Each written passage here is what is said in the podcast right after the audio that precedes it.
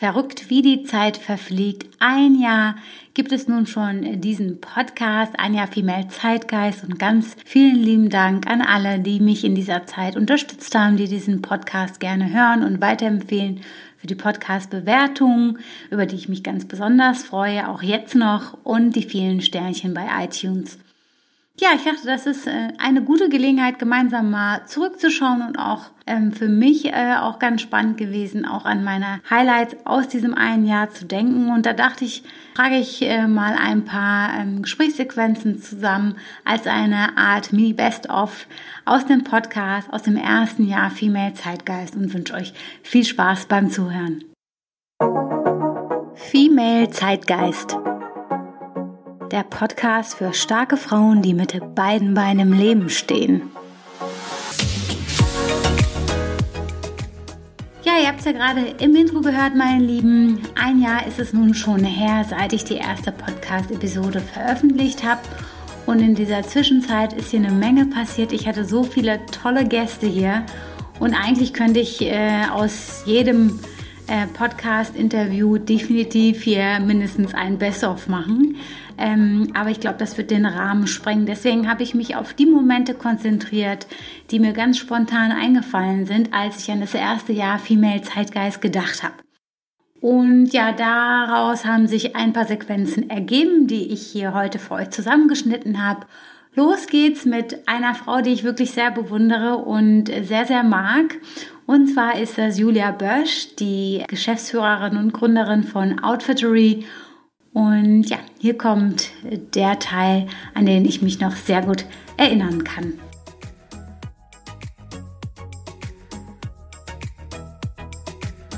Die Wahrheit ist jedem zumutbar. Oft versucht man es ja dann irgendwie so allen recht zu machen oder dafür zu sorgen, dass der jetzt nicht äh, irgendwie schockiert ist oder traurig ist, so und, und deshalb nicht die ganze Realität auf den Tisch packt.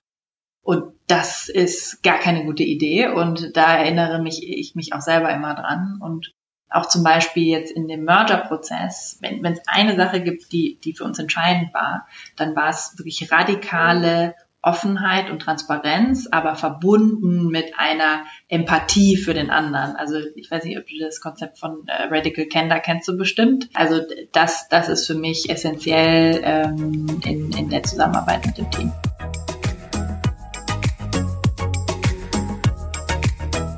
Und da war auch noch das Interview mit Sarah Guerre. Sarah ist ja eine Kollegin von mir. Wir arbeiten beide bei Zalando. Und Sarah hat hier etwas im Interview gesagt, was ähm, in vielen von euch eine Menge ausgelöst hat, eine Menge Resonanz auch mit sich brachte und ja, ein, ein, ein Abschnitt war, an dem ich mich definitiv zurückerinnere, aber hört am besten selbst.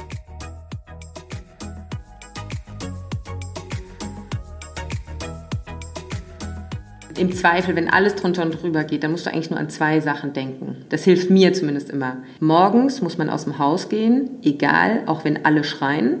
Und um fünf gehe ich aus dem Office, egal, auch wenn alles brennt. Und wenn du die zwei Sachen machst, dann geht's irgendwie. Und alles, was dazwischen ist, das schaust du mal. Aber irgendwie diese zwei Regeln, im Zweifel, ähm, habe ich die dann immer versucht durchzuziehen.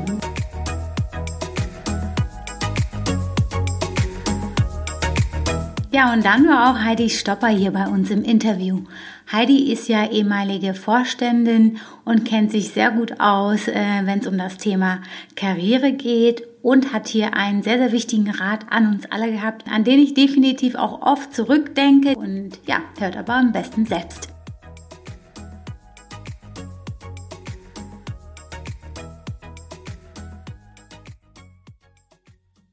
Ja, mutig, mutig. Lieber zehnmal ein Nein kassieren, wie nicht gefragt zu haben, ja, oder nicht probiert zu haben. Ähm, ich glaube, Mut aufzuwenden, sich zu bewerben, ähm, selbst wenn ein Nein vielleicht rauskommt, so what, dann machen wir weiter. Also ich glaube, um mutig zu sein, sich was zuzutrauen und Leute um sich zu schauen, die uns unterstützen, darin mutig zu sein. Das halte ich vor allem am Anfang der Karriere für wichtig. Umgebt euch mit denjenigen, die nicht sagen, oh, vielleicht wird es dann kritisch und wenn sie sich dann ablehnen und mm, also sich besser nicht so mit den Zauderern ähm, zu umgeben, sondern mit denjenigen, die einen positiv stärken, unterstützen und, und guten Mut zusprechen.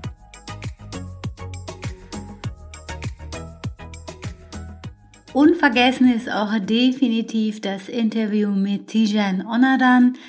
Ja, Tijan war einer meiner ersten Interviewgäste hier bei, bei uns im Podcast und damals war der Podcast ja auch noch relativ am Anfang und ich habe mich so gefreut, dass sie damals zugesagt hat. Da kann ich mich noch sehr, sehr gut dran erinnern. Also Tijan, wenn du das hörst, ganz lieben Dank für deinen Support und ja, deine Offenheit.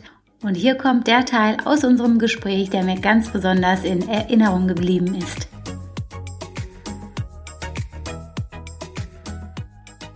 Beim Netzwerken geht es ja nicht unbedingt darum, dass ich jetzt ein Produkt habe und das an allen möglichen Menschen vertreibe oder mhm. verkaufe. Mhm. Also ich bin ja auch überhaupt kein Fan von der Art und Weise des Sales Networkings, mhm. ja, ähm, wo es darum geht, höher, schneller, weiter. Sondern ich glaube einfach fest an die Kraft von menschlichen Beziehungen mhm. und unterm Strich, wenn es runterbrichst, ist ja Netzwerk nichts anderes als Beziehungen aufzubauen und sie zu pflegen mhm. und sie vor allem gut und nachhaltig zu pflegen, ja. Und daher ähm, gerade in Zeiten, wo wir über Change und Kollaboration in Unternehmen sprechen, dass Hierarchien auch aufgebrochen werden, dass du als Marketingmensch mit der Logistik genauso wie mit der HR dich an einen Tisch sitzen musst und ähm, Prozesse überprüfen und hinterfragen musst. Da brauchst du schon die Fähigkeit zum Netzwerken. Und es hilft dir einfach. Also es hilft dir, finde ich, sowohl privat, persönlich als auch beruflich, wenn mhm. du mal nicht weiter weißt. Ich meine, wen fragst du? Ja, du fragst irgendwie dein, dein Umfeld, Freunde, Freundinnen, aber jetzt auch gerade im beruflichen ermöglichen. Du weißt, äh, gerade bei Unternehmertum zum Beispiel, ich habe es vorhin gesagt, ich komme nicht aus einem Unternehmerhaushalt. Ich war halt einfach immer darauf angewiesen, dass ich Leute in meinem Umfeld habe, die den Weg schon gegangen sind. Die mhm. sagen, du pass mal auf, also ich kann dir sagen, an der Stelle, wenn du mich fragst, äh, bieg links ab, ja. Also mhm. das so, kannst gerne rechts abbiegen, aber wenn du es halt so machst, sei dir sicher, das und das wird vielleicht auf dich zukommen. Mhm.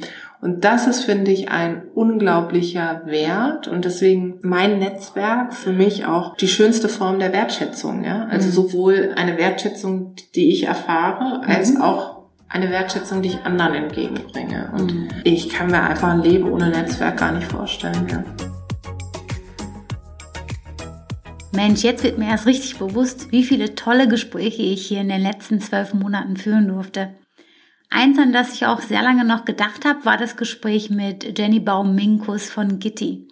Gitti ist ja ein nachhaltiges Beauty-Unternehmen und hat eine richtig, richtig tolle Gründerin, die definitiv einiges im Podcast mit uns geteilt hat. Ein Gespräch, das lange auch in mir nachhalte. Hier kommt ein Teil des Gesprächs mit Jenny Baum-Minkus.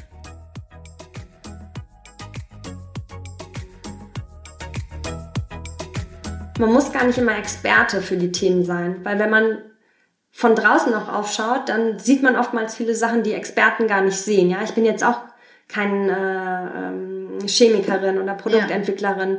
Ja. Ähm, das braucht es nicht, aber so ein Grundverständnis von, ja, wenn man dann eine Firma aufbauen will, wie sollte das denn aussehen und wo soll es hingehen? Und selbst wenn man das nicht hat, dann sich wenigstens darüber im Klaren sein, okay, das kann ich nicht, also hole ich mir jemanden, der es kann. Ja. Ich glaube, es tut auch ganz gut zu wissen, was kann ich und was kann ich nicht.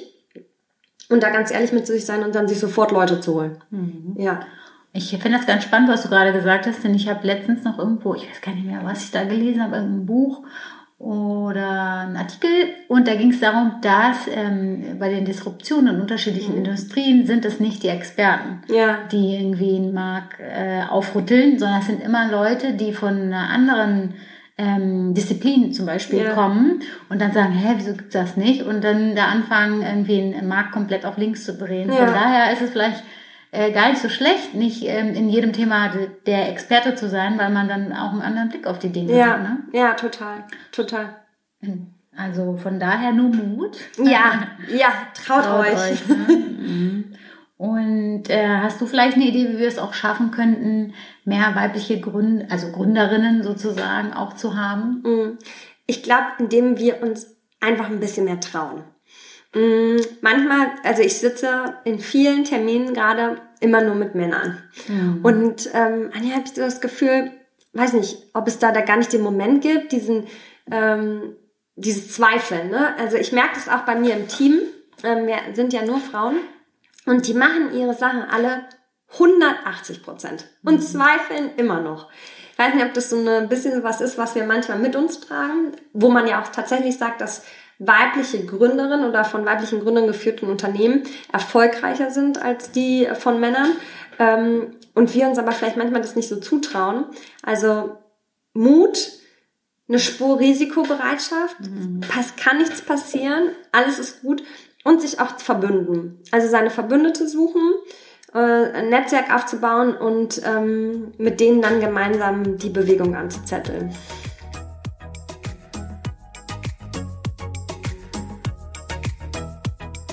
Eine Bewegung anzetteln ist ein gutes Stichwort, wenn ich an äh, die nächste Person denke. Und zwar ist das Kascha Mollwolf. Kascha war ja erst vor kurzem bei uns im Interview, aber das war so ein bisschen wie eine persönliche Heldin auch zu treffen, da ich sie wirklich sehr bewundere und auch das, was sie geleistet hat und auch leistet, sehr bewundere. Natürlich musste Kascha auch hier im Best of vorkommen. Daher folgt jetzt ein Ausschnitt aus meinem Gespräch mit Kascha. Ich äh, möchte Ihnen mitgeben, dass wir Frauen viel stärker sind, als wir denken. Ja, dass äh, wir nur meiner Ansicht nach viel mehr an uns selbst äh, glauben müssen und uns selbst und dass wir lernen müssen, noch viel mehr in unsere eigenen Stärken zu vertrauen und, und dass wir untereinander noch solidarischer sein sollten. Ich glaube, wenn wir noch solidarischer sind und, und die anderen Frauen fördern und nach uns ziehen, dann kommen wir schnell an die Gleichberechtigung, was für mich unser aller Ziel sein sollte. Und, und äh, dass es wichtig ist, sich eben, wenn man sich mehr zutraut und einen Weg verändern will, dann einfach zu springen und nicht zu lange damit zu warten.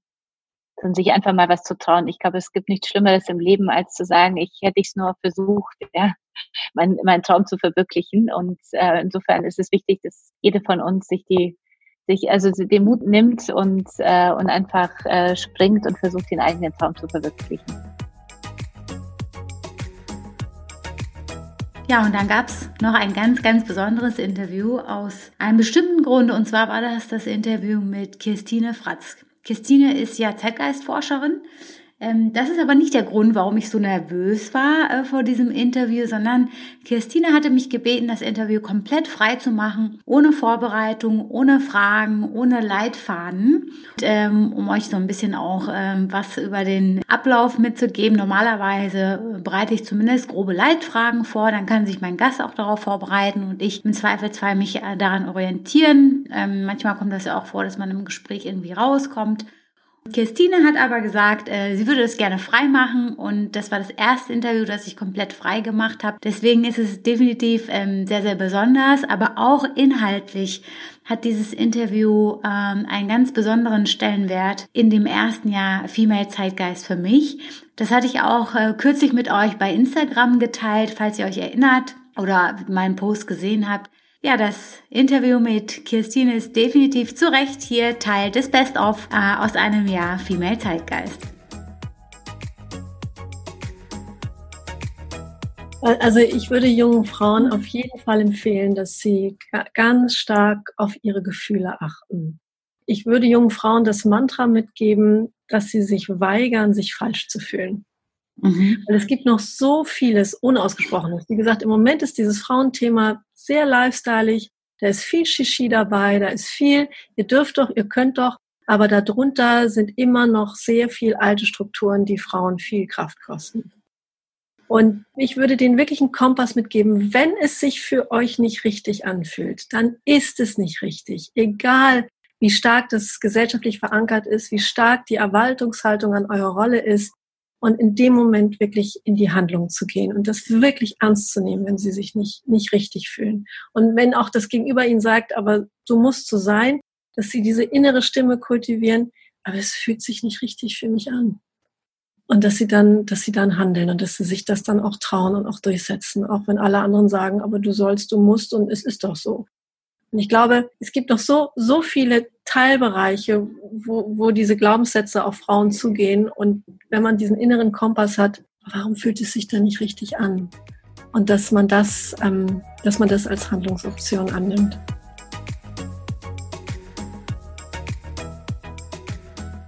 So, das waren meine Highlights aus dem ersten Jahr Female Zeitgeist. Wenn euch diese Podcast-Episode, dieser Best-of-Schnitt gefallen hat, dann freue ich mich ganz besonders über Sternchen bei iTunes oder Podcast-Bewertungen. Ansonsten empfiehlt ihr diesen Podcast gerne weiter und wenn es was zu besprechen gibt, meldet euch gerne über Instagram bei mir. Ich freue mich wie immer über eure Nachrichten. Ansonsten hören wir uns in zwei Wochen wieder. Ich freue mich auf euch.